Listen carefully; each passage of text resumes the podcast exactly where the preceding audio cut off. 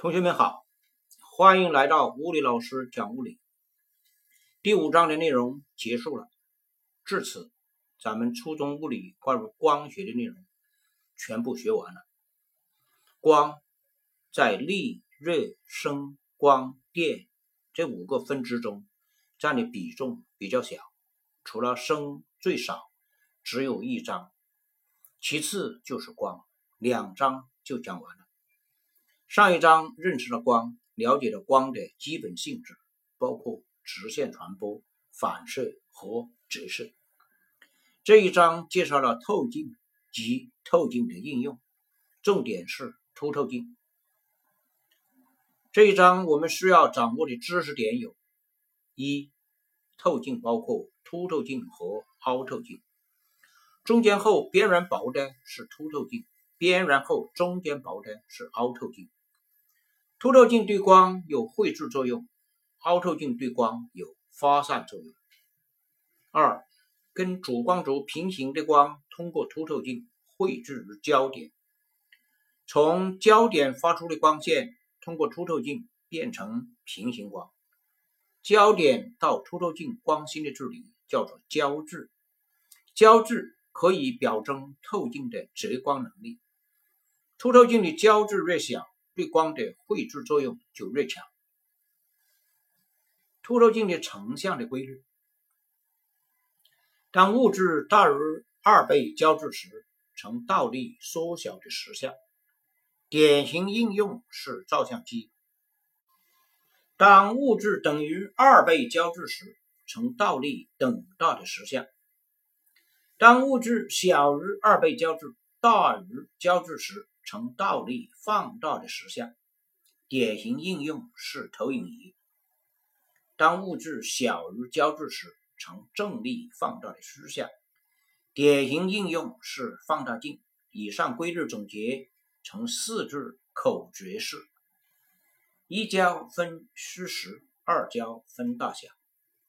虚像正，实像大；虚像大，实像有大也有小。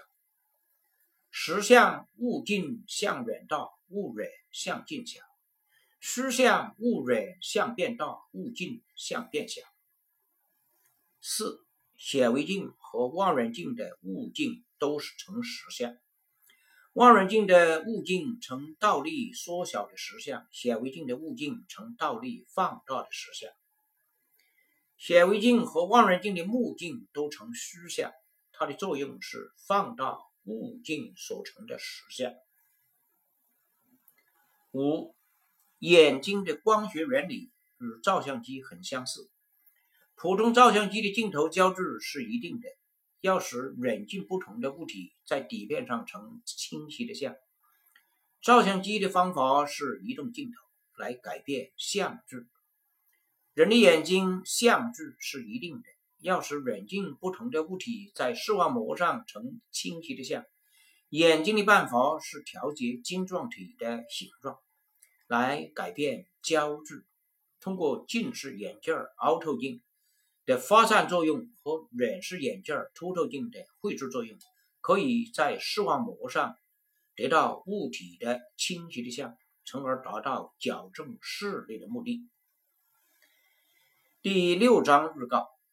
力、热、声、光电当中占比例最大的是力和电，它们是初中物理的重头戏。八年级下整个学期的主要内容都是力。我们现在学的八年级上作为入门，除了电以外，其他各个分支都涉及一点，也是为了更深入的学习打基础。第一章我们学习了关于运动的基本知识。下一章我们要学习质量和密度，这些内容都是在为我们下学期深入学习力学做准备。所以学好第六章，是你在初二下学期取得物理好成绩的重要基础。咱们下一章再见。